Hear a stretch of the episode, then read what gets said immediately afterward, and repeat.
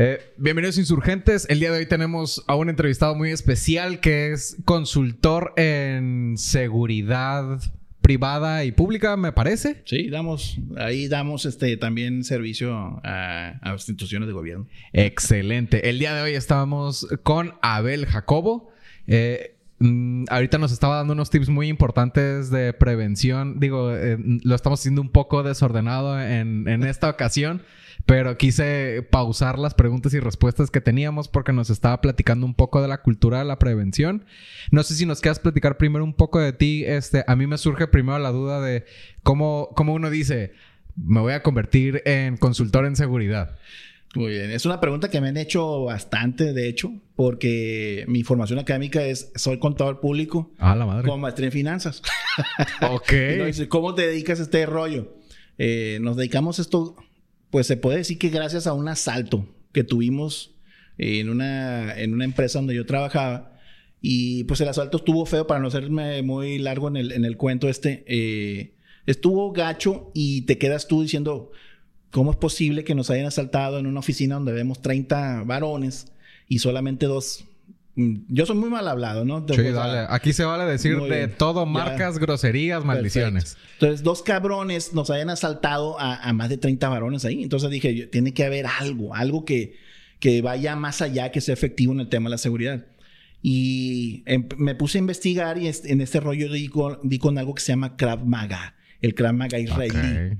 ¿No? Entonces, me, e investigando mucho sobre el tema, vi que el, el, el pues no se enfocaba simplemente a, un combate cuerpo a cuerpo efectivo que utilizan las fuerzas de, eh, seguridad en Israel, sino que también abarca mucho el tema de la prevención del delito, sobre el tema de, de de, la, de un expertise en seguridad muy, muy global. Entonces dije, esto es lo que me gusta. Entonces empecé a meterme eh, a fondo en ese rollo y dije, pues, ¿sabes qué? A esto me quiero dedicar. Ok. ¿No? A ser un consultor en seguridad, porque aquí en Sinaloa veo que la mayoría que se dedica a dar asesorías en, seguridad son foráneos, o son de Jalisco, son de Monterrey, o son de la Ciudad de México. Y dije, ¿por qué no alguien local que conoce el terreno, que conoce a la gente, cómo piensa el culichi?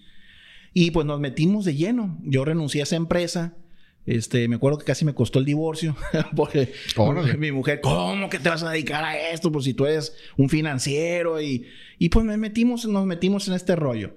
Y tan nos metimos que pues nos certificamos con personal de Israel en, en, protección de funcionarios en zonas de alto riesgo y nos empezamos a tocar puertas en gobierno, nos abren las puertas en, en el INESIPE, que es la, antes era INESIPE, ahora se llama UNIPOL, que es la Academia de los Policías. Y ahí duramos cinco años siendo instructores de policías y empezamos a entrar también al sector privado. Tú sabes que aquí eh, los, los empresarios es un círculo muy cerrado. Cuando tú entras con uno, él te va recomendando con otro. Y así, ellos comen juntos, juegan golf juntos, vacacionan juntos. Y así es como empezamos a entrar en el, en el sector privado. Eh, recuerdo que entramos con un empresario aquí, eh, le gustó mucho el trabajo que hicimos eh, con, su, con sus escoltas personales, que eran escoltas de gobierno, de hecho. Y le dije, ¿sabes qué? Vamos a revisarlos a ellos desde el aspecto médico, a los escoltas. Porque el que no estaba hipertenso tenía cardiopatías, había obesidad, ahí había personas diabéticas. Y entonces empezamos a trabajar hasta dieta, un, un régimen de ejercicio, eh, capacitación en, disparo, en protección a, precisamente a, empresario. Y le gustó mucho el trabajo y él nos empezó a, a, recomendar. Entonces al rato ya estábamos trabajando pues eh, dando, ah, trabajando con los escoltas de Coppel, con otros, otros empresarios aquí importantes, ¿no? O sea que es un, es un servicio integral, ¿no? No nada más es aprende a hacer las llaves si fuera el caso, sino es aliméntate bien, pues para que puedas corretear a quien tengas que corretear. Sí, lo que pasa es que aquí eh, una escolta profesional eh, implica muchas cosas, ¿no? Que sepa hasta de primeros auxilios que sepa manejar muy bien el, vehículo, que sepa de blindajes, que sepa de armamento, que sepa defensa personal, que se mantenga en un estado físico decente. Entonces, esa escolta cuesta. Y tenemos algo que le tuvimos que cambiar el chip al empresario, ¿no? Porque él decía, no, pues ya sabes que yo traigo una escolta de gobierno y yo me cuesta tanto el escolta de gobierno. Sí, el problema es que el escolta de gobierno no necesariamente está capacitado por estar en gobierno. Okay. Y nos topamos con eso. Lo primero es que muchos escoltas solo con el solo hecho de, ser policías ya pensaban que ellos estaban capacitados. Y en la práctica les enseñamos, por ejemplo, en, en las prácticas de, de manejo defensivo, en la defensa personal e incluso en la del tiro, vimos que no estaban capacitados realmente. Y entonces, ah, ok, traes ocho escoltas, digo, de, de, gobierno. De los ocho no se hace uno, cabrón. Entonces empezamos a, Y, ah, cabrón. Y entonces cuando ya veían ellos en el campo ese tipo de, de, de resultados, dijeron, pues oye, sí es cierto, no, traía puros bultos. Y entonces ya empezamos, ahora sí, a hacer un trabajo profesional con una calendarización de trabajo, o sea, tanto tiempo de, este ejercicio físico para que tengan un resultado efectivo, tanto tiempo en capacitación de tiro. Mira, nos hemos topado aquí que hay policías en activo que tienen hasta dos años que no han disparado. dos años que ni siquiera han hecho un solo disparo. Entonces imagínate cómo confías tu vida a un policía que no ha tenido la práctica de disparo por lo menos una vez cada tres meses. ¿Y qué les dicen? ¿Lo que bien se aprende nunca se olvida o con qué se la tumban? No, no, pues es que se confían, pues. El, problema de esto es que en el tema de la seguridad, eh, la confianza mata. Sí. No puedes confiarte, ¿no? Sí. Entonces, aquí, como te digo, el tema de la prevención es, es un tema que necesitamos trabajar mucho con el mexicano y sobre todo con el sinaloense porque no somos nada de preventivos. Es lo que te comentaba ahorita. Ahorita nos estabas contando, por ejemplo, dos ejemplos, los podemos repetir. Así como nos los preguntaste, yo voy a poner cara de ¡Ah! otra vez. el tema, te digo, nos, todos manejamos un auto y te digo, no somos preventivos porque yo te pregunté, este, ¿cuál es el número de las placas de tu vehículo? ¿Te la sabes? Y, y, pues, mira, esta pregunta la hago yo en todos los talleres. Sí. Y de 100 personas, 95 me dicen que no se saben las placas de su vehículo. Entonces, eh, ahí es donde te demuestro que no somos preventivos, porque tú tienes que aprenderte las placas de tu vehículo. Si te lo quitan a punta de pistola eh, y hablas al 911, lo primero que te va a preguntar la operadora al 911 es la placa de tu vehículo, porque los primeros 15 minutos son claves para recuperar tu vehículo. Tú le puedes decir, no, pues es que me quitaron un Suru plata. Pues ¿cuánto Suru plata hay aquí en Culiacán? ¿no? Sí, pues un montón. Un chingo. Entonces, lo que distingue ese Suru plata es la placa de tu vehículo. Otra es que gente no le pone un GPS a su vehículo. Sí. ¿no? Y pues obviamente necesitamos una empresa que te dé un buen servicio de GPS. ¿Para, ¿Para qué? Para que incluso remotamente tú apagues el vehículo si te lo quitan. Entonces, ese es el tema, la prevención que tomamos en los talleres nosotros. Ah, tenemos que hacer que la gente cambie ese chip de que piensa que no le va a suceder cuando realmente vives en un estado que si tú tuvieras ciertas eh, estadísticas, te trajera los pelos de punta. Por ejemplo, eh, que Sinaloa está entre, dentro de los cinco estados con mayor robo de vehículos. Wow. Entonces, y el 75% de esos robos son a mano armada. Entonces, cuando tú conoces esta, esta, esta, estadística, pues es para que dijeras, no, pues a mi carro le voy a poner GPS, me voy a prender la placa del vehículo, este, le voy a poner un, un neutralizador de corriente, o sea, bastón donde me estacione, o sea, son necesitamos trabajar en el aspecto preventivo pues para no facilitarle la chamba al, delincuente pues. ¿Hay algo en particular que se fije el delincuente? Eh, digo, no sé si es adecuada la pregunta contigo en particular. Sí. De eh, cuando deciden, ¿le robo este carro o no robo este? bueno, la mayor, había, habríamos que ver eh, la estadística que la mayoría de los robos es hacia una mujer. Ok. El delincuente siempre va a buscar la forma en donde no encuentre mucha resistencia o nada de resistencia. Entonces él piensa que asaltando a una mujer o robando el vehículo a una mujer, pues no va a tener resistencia. Eh, pero pues eso para mí no es una garantía porque aquí, pues, ¿qué vas a hacer tú si te para un cabrón? Con una pistola. Con una pistola y te la pone apuntándote en la cabeza. Entonces, yo siempre he dicho, no hay cinta negra que pare una bala. ¿No? Entonces, tu carro está asegurado, entrégale la llave. O sea, lo material, como quiera, lo vas a reponer, la vida no. Ok. Entonces, a veces se fijan en el género. Por ejemplo, me pasó, no a mí, pero a un amigo el año pasado le robaron un Altima, no me acuerdo si noventa y tantos, afuera de su casa. Eh, él estaba dormido y escuchó que prendía el carro a, la distancia. Y pues parte de los temas era justo que no, no se sabía las placas, no tenía el GPS y era recién comprado. Este, en esa ocasión, el policía nos estaba platicando que había personas que se robaban camionetas en cosa de menos de cinco minutos, este, desbarataban lo que era la alarma y el, seguro. Eh, ¿Hay algún perfil en particular de vehículos que se estén robando? Pues eh, mira, cuando pasó el tema del Culiacanazo, aquí en Culiacán, que ya llevamos dos, este, se estuvieron robando mucho las camionetas. Ok. ¿no? Las camionetas 4x4, las pick-up de cuatro puertas, etcétera. ¿Por qué? Porque ellos buscan cómo trasladar gente.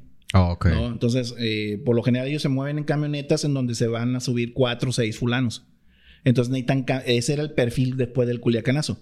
Últimamente, eh, en estos días, yo he estado viendo que están robando de todo, ¿no? Carros 2022, 2015, o sea, están agarrando de todo. Eh, precisamente yo comentaba con algunos amigos que nos dedicamos a este rollo, le digo, ¿sabes qué? Yo creo que se viene algo otra vez importante porque en Año Nuevo destruyeron 114 cámaras, Órale. ¿no? A punta de balazos. ¿De Y- automóviles o de No, casas? las cámaras de videovigilancia. Ok. ¿no? Aquí en Culiacán. Destruyeron 114 cámaras. Y otra, y, y más el robadero de vehículos que están haciendo. Algo está tramando esta gente, ¿no? Como que están preparando el terreno. Pues es que antes yo me... Estos amigos compraban sus vehículos. No, no, les, no les importaba, pues tenían mucho dinero y compraban sus vehículos. Ahorita ya vieron que es más fácil robárselos. Pues No. sí, a meses sin intereses, ¿no? ¿no? Y pues como van, a, como van a decir ellos, pues son para que me los destruyan. ¿No? Pues me lo- mejor me los robo. Sí, ¿no? ¿pa' qué gasto? Pues sí, ¿no?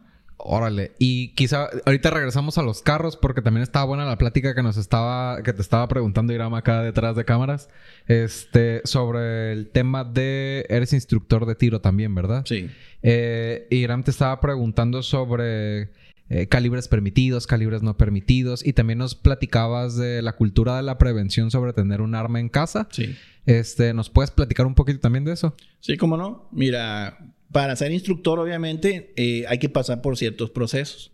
¿no? En el tema, por ejemplo, cuando yo fui instructor en la, hoy Unipol, eh, antes INESIPE, pues teníamos que cumplir ciertos requisitos para ser instructor, ¿no? Primero, pues hacer, estar certificados por el Sistema Nacional de Seguridad Pública, hacer exámenes psicométricos, exámenes médicos, etcétera. Eh, cuando tú ya te inscribes a un club de tiro, este, no es suficiente con que estés en un club de tiro. Hay que inscribirte también a la Federación Mexicana de Tiro. Que, Ok. que igual para la Federación Mexicana de Tiro y, y en un club te van a pedir examen psicométrico, examen médico, examen toxicológico, etcétera. Y eh, dentro de nuestra empresa, bueno, una empresa de seguridad que estamos, de, de seguridad armada, eh, igual. ¿Por qué? Porque para soltarte el tema de las armas para Sedena, pues tienes que cumplir con ciertos requisitos. Examen psicométrico, examen toxicológico en tres parámetros, que es coca, mota, metanfetamina, y el examen médico para ver cómo estás en cuanto a términos de, pues, de obesidad, cardiopatías, etcétera. Y, y una serie de requisitos de documentos que ya se supone que tú como ciudadano mexicano tienes, ¿no? Como un INE, una carta de antecedentes penales, un, un- una carta de nacimiento, un acta de nacimiento, etcétera. Cuando tú ya cumples con todo ese perfil, este, yo te puedo decir en el tema de la capacitación es que si no, no puedes nada más comprar un arma para el tema de la legítima defensa. Mi recomendación es que, aparte que la compres y cumpliendo los requisitos, es que te capacites en el uso, precisamente para evitar algún accidente en el manejo de ella. Eso es lo que se llama, nosotros le llamamos fundamentos de tiro. En los fundamentos de tiro, pues, ¿qué incluye? Las medidas de seguridad, cómo adquirir un arma en la Secretaría de la Defensa Nacional. Obviamente todos los mexicanos, según el artículo 10 constitucional, podemos tener un arma para nuestra protección, ¿no? Eh, y mucha gente ignora esto. No sabe que puede comprar un arma. Obviamente siempre y cuando cumpla los requisitos, ¿no? Y pues que ya una vez que la tengas, pues te empieces a capacitar. ¿Por qué? Porque es importante. Es como si tú quisieras comprar un carro y no sabes manejar. Justo ¿no? traía ese ejemplo en la boca. Entonces, tienes que aprender a manejar pues para poder comprar el carro. Entonces, aquí, ah, ok, ya compré el arma, tengo que capacitarme en ella. ¿Por qué? Porque no sabes, tú no sabes qué puede pasar si te encasquilla. Segundo, este, ¿y qué tal si yo llego a herir a alguien dentro de mi casa? ¿Qué problema jurídico voy a tener? Dime, Naco, ¿qué es, qué es encasquille? Que se encasquille, no, está bien la pregunta. Eh, que tú quieras disparar y que el cartucho no se, no se salga, Ok. quede atorado. Eso es encasquillar. Entonces ya no va a servir el arma hasta que la desencasquilles. Quites ese casquillo que está ahí y metas un cartucho nuevo. Oh, ok. Entonces, y suele pasar, ¿eh? Entonces, eh, ¿qué, qué vas a hacer? Entonces, por eso es la capacitación. Órale, si son varios aspectos, dura, ¿tiene alguna duración? ¿Un 1, 2, 3 que hay que seguir? Sí, mira, el, el curso de fundamento de tiro, pues es un día, ¿no? De un horario, puede ser de las 9 de la mañana hasta una de la tarde, pero obviamente no vas a salir experto. Simplemente te vas a llevar las bases y cierto conocimiento que te va a servir para entender que necesitas seguirte capacitando. ¿no? Y de preferencia, pues nosotros te recomendamos que te inscribas a un club de tiro. Si ya tienes un arma, inscríbete en un club de tiro. Me imagino que con cada persona, que así como aprender a manejar o aprender un instrumento, pues cada persona es diferente, ¿no? Pero hay un tiempo mínimo requerido que has de cuenta tirar seis meses o algo así para, para decir, ok, este compa ya más o menos sabe tirar. Hay gente que hemos notado que en dos, tres cursos, como que ya lo traen nato, ¿verdad? Este, eh, nosotros decimos, él ya, ya podríamos decir que en una situación de riesgo, él no va a fallar. Ok. ¿No? Pero hay personas que 10 cursos, 14 cursos y todavía hay que pulirle muchas cosas, sobre todo las medidas de seguridad. La medida de seguridad más importante es que cuando tú agarras un arma, no pongas el dedo en el disparador. Lo que se le dice vulgarmente el gatillo. Y aquí esa es una de las medidas que hemos batallado mucho con la gente, porque la gente en cuanto agarra el arma, mete el dedo en el, disparador. Y precisamente ese es un tema de seguridad. Tu dedo debe estar Entonces, eso es lo que trabajamos mucho con las personas, porque mientras tu dedo esté fuera, no va a haber ningún problema. El problema es cuando está dentro el disparador. Si no, es menos probable que suceda un, un accidente. Así es. Ok. Eh, pues está bastante interesante. Uno pensaría que es nada más vaya, compre y ahí la carga y, hay que cumplir con ciertos requisitos formales y aparte pues enseñarte. Así es. Y entender que en tu casa, aunque tengas un, Mira, para empezar, nosotros los civiles tenemos una desventaja. ¿No? No nos permiten cualquier calibre. Ok. Entonces, uno de los calibres más, más socorridos en la compra de armas por los civiles es el calibre 380. Okay. Que ese calibre, pues es un poquito más chico que el 9 milímetros. Eh, y hay que entender que ese calibre no va a parar a alguien de 1,80 de estatura con 100 kilos de peso si no le pegas en un órgano vital. Ok. Entonces, porque no es la misma pegar en zonas blandas, en un músculo, en un hueso. Entonces, eh, un calibre 380, si tú no le pegas en una zona mortal a una persona que está a 3 metros de ti, no lo vas a parar. Entonces eso se queda y dice la gente, pues ah, cabrón. Entonces, pues yo pensaba que estaba seguro teniendo una pistola en mi casa y no en realidad. Entonces, la ventaja que tiene el delincuente es que ellos sí tienen calibres más potentes, ¿no? Calibres 9 milímetros, calibre 40, 45, que un 45 donde te pegue te va a destrozar. Si te pega en la rodilla te la va a hacer pedazos. O sea, entonces, ellos tienen esa ventaja, razón de más para que tú, si tienes una pistola en tu casa, calibre 380, pues te capacites y seas muy buen tirador, porque no vas a poder tener muchas oportunidades contra alguien que ya tiene experiencia delinquiendo. Y lo otro que platicabas ahorita fuera de cuadro era también la cultura de la prevención, de, cómo cuidar tener un arma en casa, ¿no? ¿Nos puedes platicar un poquito de eso? Sí, mira, sobre todo en el tema de que si hay niños, ¿no? Obviamente tu arma no debe estar al alcance de ellos. Hay campañas aquí, eh, yo creo que me, han de odiar los, de gobierno que están en la campaña de, desarme, ¿no? Porque yo le digo, no, cabrón, en vez de desarmarlos mejor, haz una campaña en donde se culturice o se impulse la capacitación en el uso de las armas. ¿Por qué? Porque tú quieres desarmar a la gente buena que tiene un arma en casa. Ok. ¿No? A final de cuentas se quedan sin arma, se les va a meter un cabrón a robar o a violar a, las mujeres que están ahí. ¿Y qué vas a hacer para defenderte? ¿Voy a hablar al 911? O sea, el 911, ¿cuándo? ¿A qué hora va a llegar? Entonces, es que estoy evitando que haya un accidente. Precisamente evitar que haya un accidente de, con un arma de fuego en casa se da con la capacitación. Entonces, hay que impulsar mejor una campaña de capacitación. Mira, te voy a poner un ejemplo muy claro.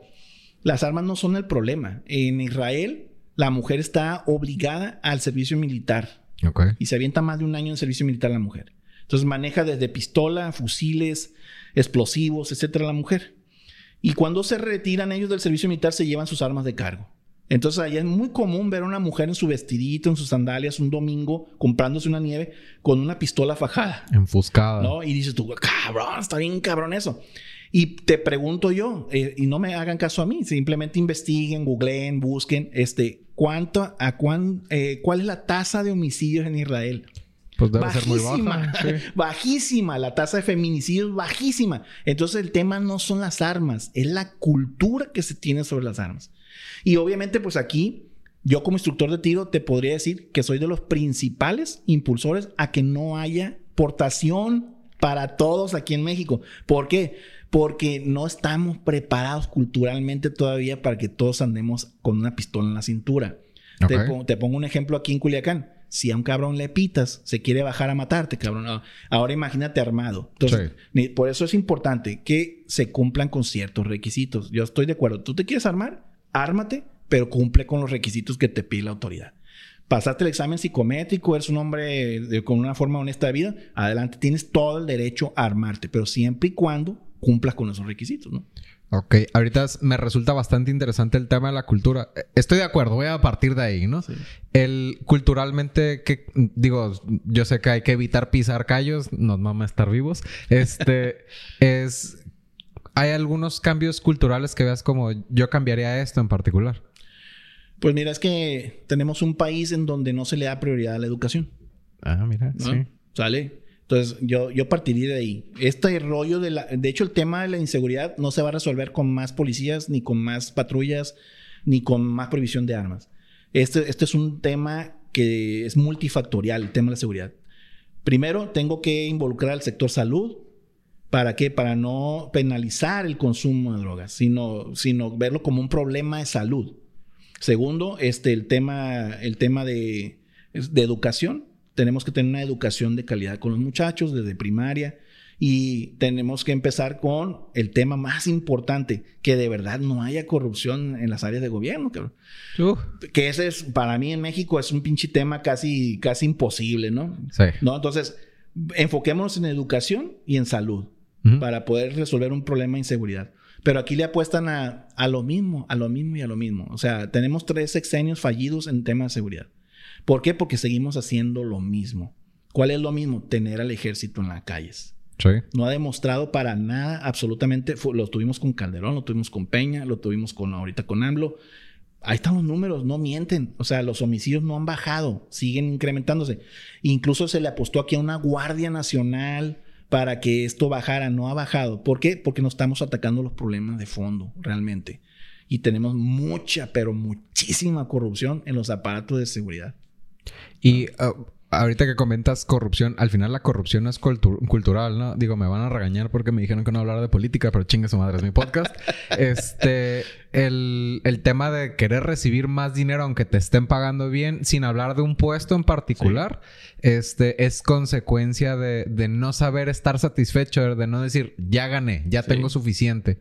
Sí, totalmente de acuerdo con... en- Haz de cuenta que ves el otro podcast de política porque justo eso estábamos platicando el viernes pasado y puntual, nomás nosotros mencionamos otro que era que el- las personas en situación de, de riesgo a meterse al crimen organizado no pasen hambre. A mí me tocó convivir un rato con una maestra de escuela pública Sí. y lo que me comentaba era que el punto de, de decisión de los morros de meterse al crimen o de estudiar era que hubiera eh, comida en, en las escuelas. Con el, creo que el último programa que hubo estuvo con Peña Nieto, que el Los último gobierno- estudiantiles. Exactamente. Ese fue el punto de inflexión en donde te mentiría qué porcentaje, pero me das cuenta, si eran, si se iban dos al semestre, se empezaron a ir siete al crimen organizado, porque era decidir entre, entre comer o ir a estudiar. Sí, claro. Entonces, pues sí está bastante interesante. Estoy, estoy de acuerdo y me parece interesante la postura de armar a las personas, porque también creo que no me sé la estadística, pero en Texas tengo entendido que va por el estilo. Todos traen armas y Sí. pues todos la piensan dos veces antes de sacar la fusca,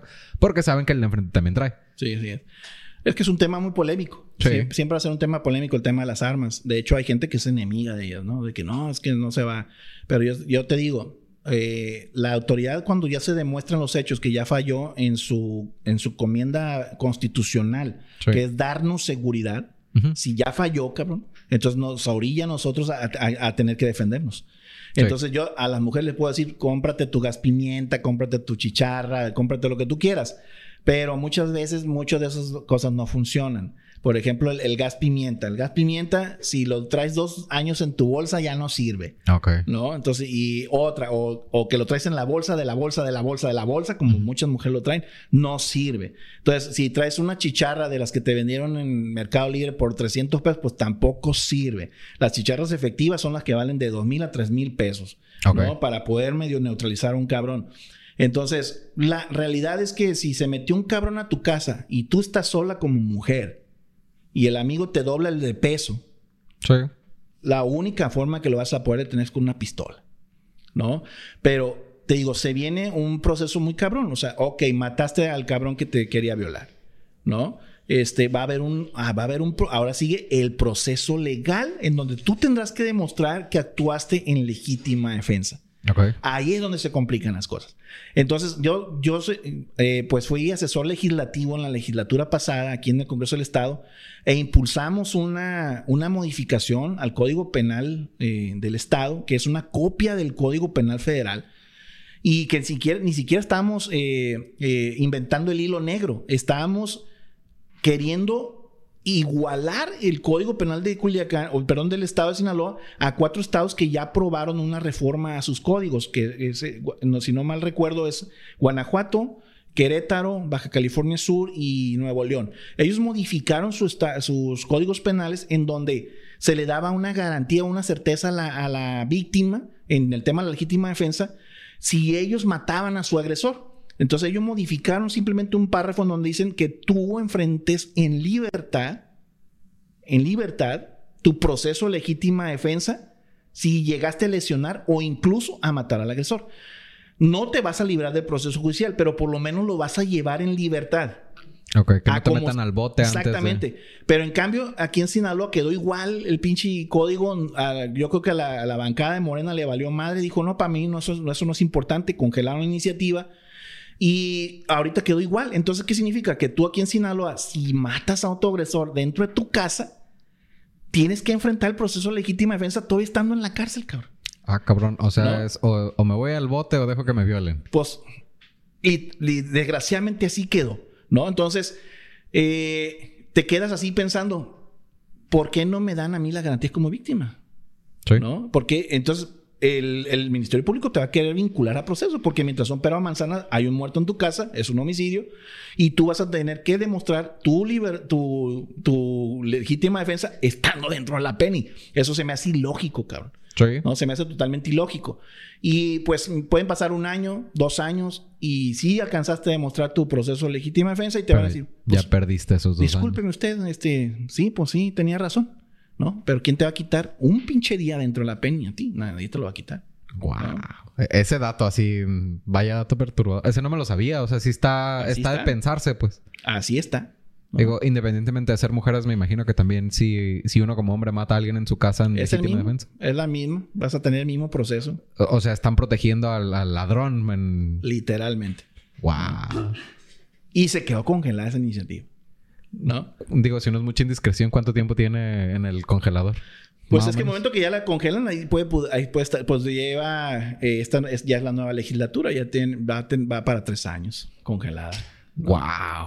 Ahí. Y nadie habla de eso, ¿no? Nadie. O sea, no hay, no he visto un diputado local aquí que retome el decir, ¿sabes qué? Pues sí voy a modificar el código penal para darle una certeza jurídica a la víctima, así como lo está haciendo estos cuatro estados que te dije.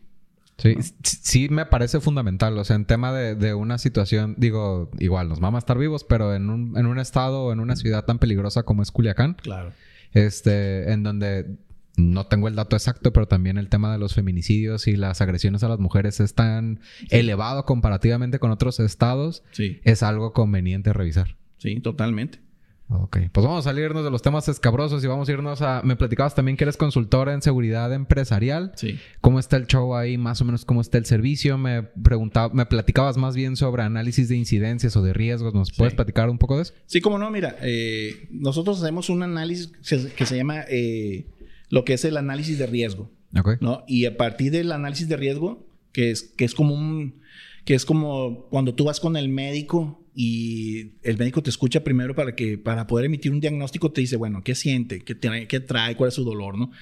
Así partimos nosotros con una empresa. Llegamos y pues analizamos todo, ¿no? Si tiene eh, salida de emergencia, si tiene aspersores en los techos, si tiene, si ya, ya tiene un, contacto con protección civil para que le trabaje lo que es el tema de la, también de prevención. Eh, vemos si tiene las rutas de evacuación bien definidas, etcétera, etcétera, etcétera. Trabajamos todo eso. Aquí trabajamos hace poquito con un área de gobierno en un edificio muy bonito, cabrón, que ellos le llaman un edificio inteligente, ¿no? Eh, nada más que cuando ya hicimos nuestro análisis dijimos, eh, de, inteligente no tiene nada el pinche edificio. Puro nombre tiene. ¿Por qué? Porque, mira, para empezar el área del estacionamiento muy chica, muy angostas las calles. Y le dije, si aquí hay un incendio, este es- es un edificio como de unos ocho pisos. Si tienes un incendio, cabrón, aquí, no va a haber camión de bomberos que entre Ok. por las calles a súper angostas y porque siempre están llenas de carros. No va a haber un, un camión donde estacionarse de bomberos. Entonces, ese pinche edificio se va a quemar. Segundo, tienes un elevador que apenas caben cuatro personas. Ok. Se queda, ¿cómo sí? Entonces, imagínate un cabrón que está infartando en el tercer piso, cuarto piso, ¿cómo lo vas a bajar? En, en una camilla no cabe una camilla por el elevador. Entonces, lo vas a tener que bajar por las escaleras. Entonces, quedan.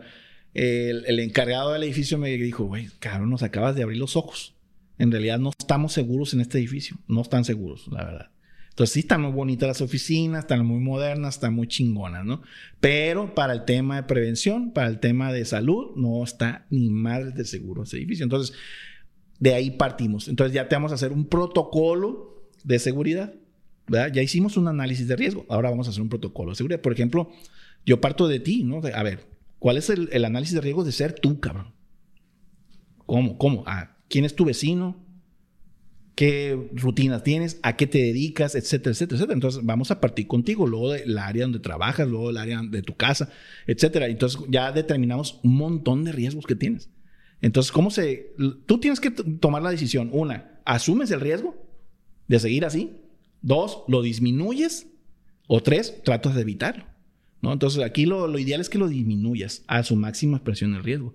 Por ejemplo, yo tengo un carro, ¿cómo disminuyo el riesgo que sea robado? Ah, pues poniéndole un GPS, ¿verdad? Poniéndole bastón eh, en donde yo lo dejo estacionado, este, por- tener actualizado mi seguro. Ahí yo ya disminuyo el riesgo.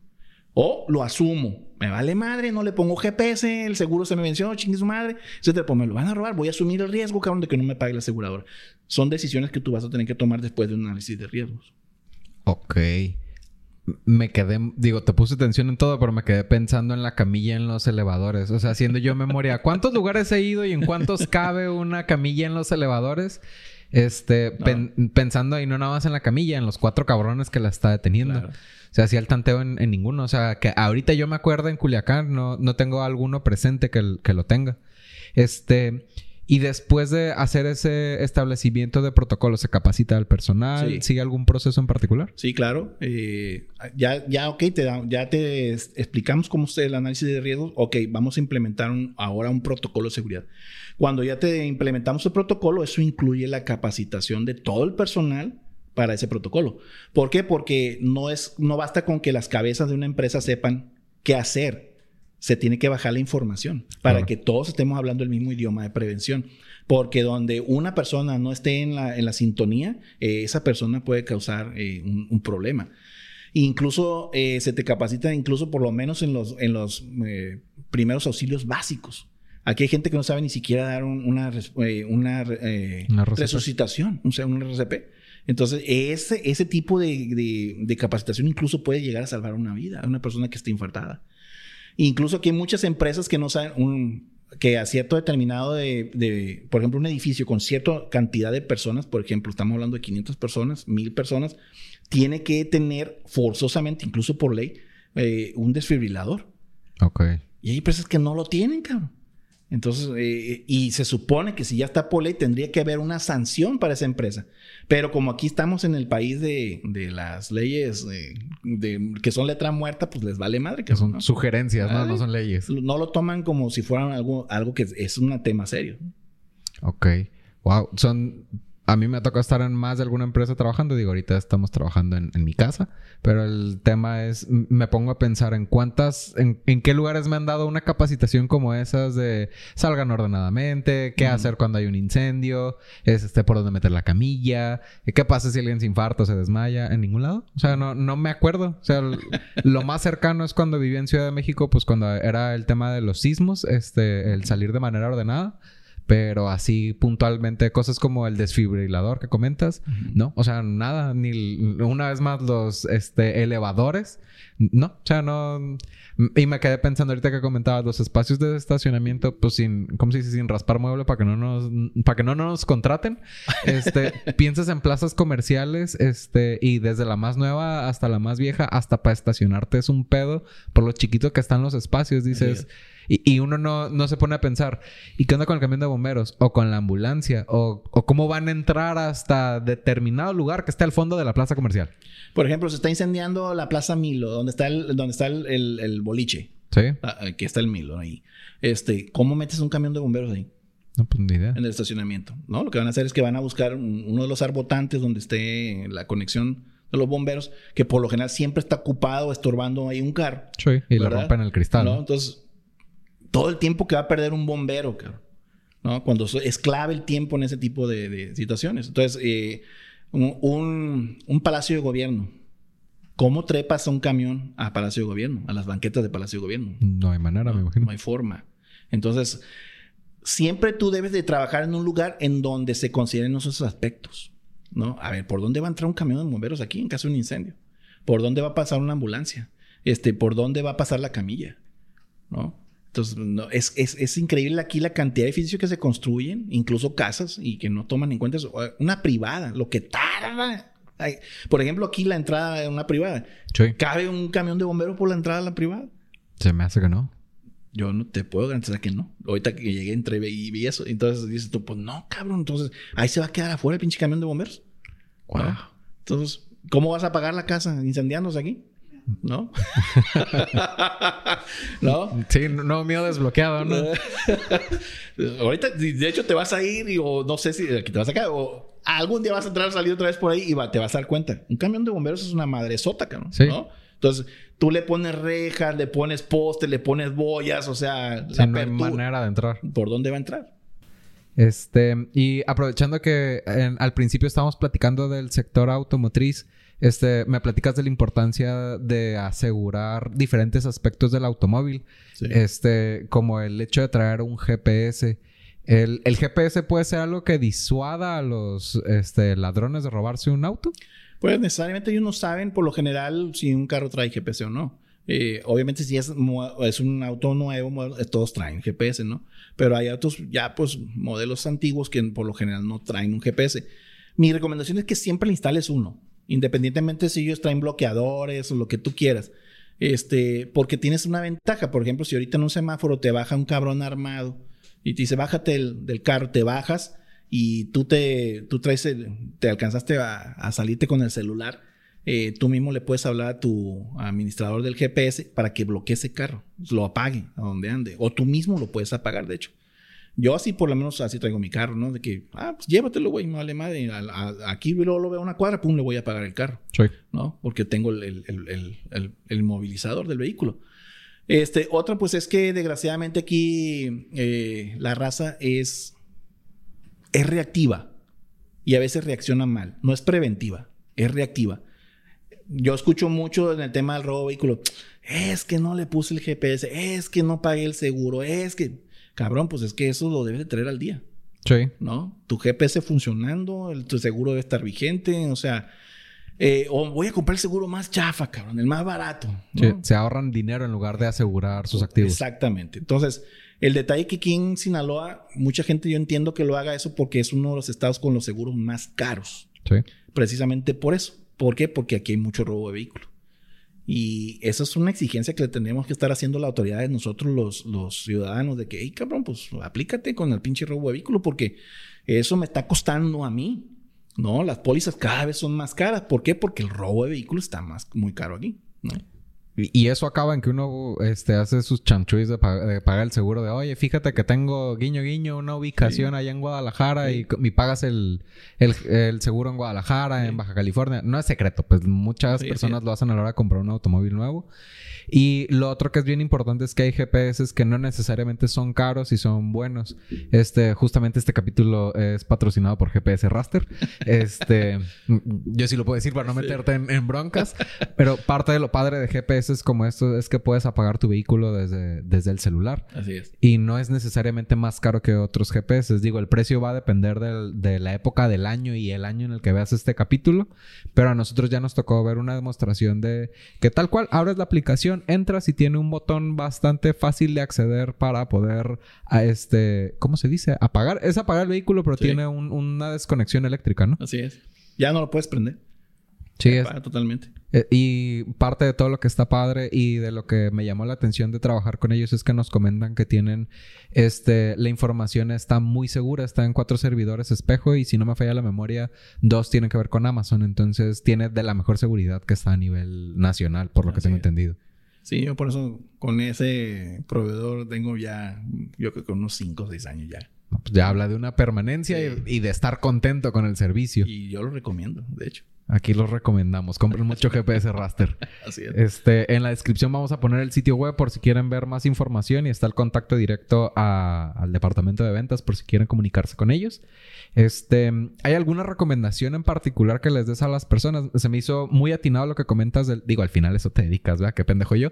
Este, pero el, el tema de ver la, pres- la prevención, tanto si son vehículos, armas, eh, negocios, ¿hay algún tema en particular o general que le gustaría recomendar a las personas? Bueno, que empezaran a analizar, eh, empezaran por su casa, ¿no? ¿Qué tan segura es su casa? ¿No? Por ejemplo, oye, ¿tengo mi extinguidor en mi casa? Pues no.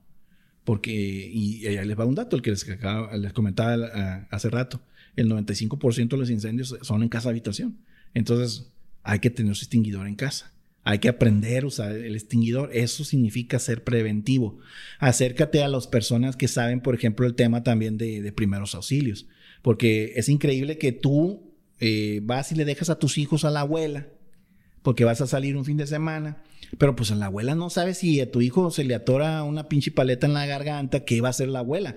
Entonces, hay cursos de primeros auxilios para personas mayores, eh, para, para mamás, para papás, etcétera, pues yo los invito a que empiecen a capacitarse, no estorba esa, esa, esa, ese conocimiento en primeros auxilios. Otra es que empieces a ver, ok, ¿qué tan segura tengo mi casa si un cabrón se me mete? ¿No? A ver, ¿qué tan seguro es mi portón? Tengo cámaras. Hay cámaras que son bien baratas ya, que las puedes conseguir en, en Mercado Libre, en Amazon, en eBay. Las consigues y tú mismo la puedes instalar y la puedes estar monitoreando como una AP desde tu celular. Entonces ya no, ya no es aquel dineral que ocupabas pues de, de- para poner una cámara de videovigilancia en tu cámara, en tu casa. Entonces, yo, yo mi recomendación es esa, que se empiecen a involucrar en temas de prevención. Ok. ¿no? Wow, sí, cierto. El, el dejar a la bendición con los abuelos, ¿no? Y pues los abuelos, ni si uno no se informa, menos ellos. Así es. Ok, y yo igual ya están, o sea, no morbosas, pues, pero hay algunos casos en particular ya trabajando que de los cuales nos puedas platicar que me llamó la atención esto o este, no tanto como que pues me dejó marcado, ¿verdad? Pero eh, dije, ah, este, no veía esto venir o hubo un antes, un después ya trabajando. Así como me platicabas ahorita, de, pues yo era contador y era financiero y me empecé a dedicar a esto, ya dedicándote, igual si no quieres decir la marca o, o el, la particularidad de, pero al- algún caso. Pues mira, eh, lo que más me topaba en este rollo es que la gente, mucha gente, incluso empresarios, siguen viendo el tema de la seguridad como un gasto. Y vivimos tiempos violentos que no van a bajar, no se van a acabar, en, por lo menos no en el corto plazo. Yo siento que al contrario, todavía no, no tocamos fondo como, como sociedad aquí en México para, en, cuestiones de temas de violencia. Por ejemplo, hace, hace poquito en, en Ecuador, eh, un grupo de cabrones terroristas le llaman, eh, eh, tomaron las instalaciones de la televisora más importante. ¿no? Entonces, ¿cuándo imaginaste tú que en Ecuador ibas a ver eso? No. ¿no? Entonces, que eso llegó a, a hacer que el presidente de Ecuador de- de- de- decretara el estado de excepción, como lo hizo Bukele para acabar con las maras. Entonces, de, de- eh, afortunadamente no hemos llegado a esos niveles aquí en, en México todavía. Pero yo veo que no hay una solución en el corto plazo todavía en el tema de violencia aquí. Y por lo tanto, pues debes de empezar a, a- a quitarte ese chip de ver la seguridad como un gasto. Yo siento que debes de verlo como una inversión, cabrón. Porque si tú, gracias a la inversión que tuviste, la prevención de tener, de tener un extinguidor en tu casa, evitaste un, un mendigo incendio en tu casa, pues ya le ganaste a esa inversión. Por haberle invertido a un GPS en tu carro y lo alcanzaste a pagar a dos cuadras que te lo quitaron a punta pistola, ya le ganaste esa inversión. Entonces, no vean a, a- no vean a la, a la- a la seguridad como un gasto. Y eso es lo que más me ha llamado la atención. Te lo digo porque luego me preguntan, ¿y cuánto es lo menos que me puedes cobrar por una escolta armado, cabrón? Y yo te digo, pues ¿cuánto vale tu vida, cabrón? No, pues vale un chingo. Ah, entonces. Entonces, factúrale, no me, no me pidas una escolta de 20 mil pesos porque entonces mejor contratas al gobierno. Ok. Mis escoltas no valen 20 mil pesos, ¿no? Mis escoltas saben de primeros auxilios, defensa personal, tiro, manejo, no, no son gordos, etcétera. Entonces, esa escolta no se vende por menos de 30 mil pesos. güey. Ok. Entonces, cuando un empresario que factura casi un millón de pesos diarios te dice, oye, ¿cuándo lo menos, cabrón? es que está mal acostumbrado. ¿no? Sí. A- a- a- está, vaya, eh, no es el enfoque de seguridad que debe tener él, ¿no? Entonces debe, de- debe analizar sus cosas. Hay gente que me dice, es que yo quiero una escolta y somos tres en la casa. Esposo, esposa e hijo. Y le digo yo, ok, imagínate que va la escolta eh, con ellos tres y hay un atentado. Tú dime nomás, ¿a quién el escolta va a defender? ¿A ¿Por quién va a poner el pecho? Tú dime nomás, por ti, por tu esposa, por tu hijo. No se puede partir en tres el escolta, cabrón. Y inga tu madre, pues oye, ah, imagínate que un día él amaneció malo del estómago el escolta porque comió algo cabrón que no le hizo daño. ¿Y? ¿Ese día te vas a quedar sin escolta? Ni modo, cabrón, son tres. Tienes que tener tres escoltas. Factúrale. Se queda, cabrón, ah, güey, pues es que eh, aquí hubo un empresario, no voy a decir su nombre, pero hubo un empresario que por más de un año le estuvimos diciendo, ya ocupas escoltas, güey. Ya ocupas escoltas, sales mucho en las redes, sales mucho en que generas tantos empleos, sale mucho tu esposa, sale mucho tus hijos, cabrón. O sea, yo si fuera secuestrador ya estuviera poniendo mis ojos en ti, cabrón. ¿Por qué? Porque se ve que manejas buen billete. Ah, no, yo te hablo, espérame tantito y ya mero. ya- Secuestran a una proveedora de él. Cincuenta y tantos días duró secuestrada. A su madre. La alcanza a liberar la wea, que es la unidad antisecuestro de aquí en Sinaloa. La, la, liberaron. Y lo primero que le dijo ella a este cliente fue: Hey, yo escuché a los secuestradores decir que seguías tú. Me habló en chinga cabrón ahora sí. Y me dice, oye, cabrón, ahora sí los servicios de escoltas armados, carros blindados y todo. Y me contó esta, anécdota que pasó con su proveedora. Y le dije, mira, a ella no los escuchó. Seguramente a ella se los quitaron, le quitaron esa información a punta de golpes. Entonces ella siente cierto remordimiento porque habló. Si no se animó a decir, yo les dije. Sí, claro. Entonces, pues vamos a aprovechar eso, que trae ese cargo de conciencia y te alertó, cabrón. Y pues, eh, entonces ya trae escoltas y se siente muy a gusto el cabrón. Dice, ahora sí me siento seguro. Hace poquito uno de nuestros escoltas eh, defendió a uno de nuestros protegidos. eh, le quisieron quitar la camioneta a punta de pistola. El ratero no vio que traía escolta, el empresario. Este, el escolta le dijo que tirara el arma al, al ratero este. Estaba, todo esto sucedió dentro de la cochera de la casa del, del empresario, ¿eh? Y el ratero no quiso tirar la pistola, les apuntó para dispararle. Entonces el escolta le pegó dos en el pecho, ahí cayó. Te voy a decir todo el proceso que fue. Eh, obviamente llegó la ministerial, desarmaron al escolta. Obviamente el departamento jurídico de la empresa tomó el asunto. Ok. Eh, entendemos que la ministerial le quitó el arma al escolta pues para hacerle pruebas de a ver si esa arma no había participado en algunos otros eventos, etcétera. Pero al escolta nomás me lo tuvieron toda la noche declarando en el MP. Este, lo soltaron al día siguiente. El empresario bien contento porque pues le funcionó el escolta, ¿verdad? No le quitaron la camioneta. Y hasta dentro de un mes, no, o sea, de- después de un mes, este, nos regresaron el arma. Entonces, un mes estuvo desarmado el escolta. Eso sí, lo que no me gustó, esa burocracia de, de parte del gobierno para tardar tanto tiempo en liberar un arma. ¿No? Pero afortunadamente, te digo, este, no pasó a mayores.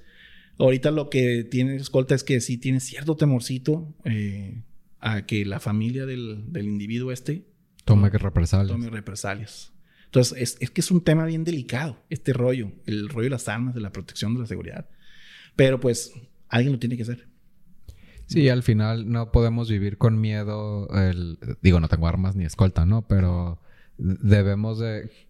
Creo que parte de lo, de lo que comentabas al principio del estar documentados, el, en el momento en el que todos sabemos cómo cuidarnos, si la manera es con armas, pues las personas empiezan a pensar dos veces en tomar acciones, este, vamos a decirle, poco prudentes y violentas contra cualquier otra persona. Yo le he puesto que no lleguemos a ese punto, ¿no? Ojalá, ojalá, este, las autoridades de verdad se pusieran el, el, el, el, el- ¿cómo te diré?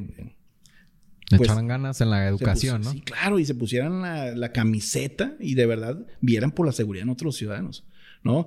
Pero yo siento que este tema, eh, cada tres años, cada seis años, si yo estoy poniendo gente que es más afín a mí, a que realmente esté capacitada, vamos a tener, seguir teniendo estos problemas, ¿no? Yo siento que esto debería ser, ok, esta persona está realmente capacitada para el tema de seguridad, no me importa que no esté afiliada a mi partido. Esa persona es la que debe estar. Entonces, cuando de verdad tengamos ese tipo de políticos, yo creo que en sí vamos a empezar a avanzar. Pero, por ejemplo, si yo tengo un político y dice, no, yo soy el presidente ahora, pero quiero tener un incondicional mío ahí en seguridad, aunque no sepa ni madres, pues yo la voy a poner ahí porque va a ser incondicional mía. Entonces, pues así vamos a seguir teniendo estos problemas, ¿no? Sí, hay que estar capacitados en lugar de eh, ¿cómo se llama? De encuatachados, ¿no? Es más bien tener al profesional en el lugar en el que debe estar. Así es. Este, pues yo creo que ya tenemos casi la hora. Eh, la verdad estuvo muy interesante y bastante revelador en varios temas, tanto en el tema eh, profesional, el personal. Este, no sé si, eh, ahora sí que no sé si tienen redes ustedes como servicio de seguridad. Pues a mí me pueden buscar así como Abel Jacobo Miller. todas mis redes están así, Abel Jacobo Miller, y ya les damos este, pues, los links que, que manejamos nosotros ahí. Claro que sí, los ponemos en la descripción. Muchísimas gracias por venir, estuvo muy interesante. No, gracias a ustedes. Esto fue Insurgentes y pues muchísimas gracias, Abel. No, al contrario, ustedes por la invitación. Sale, hasta luego. Saludos.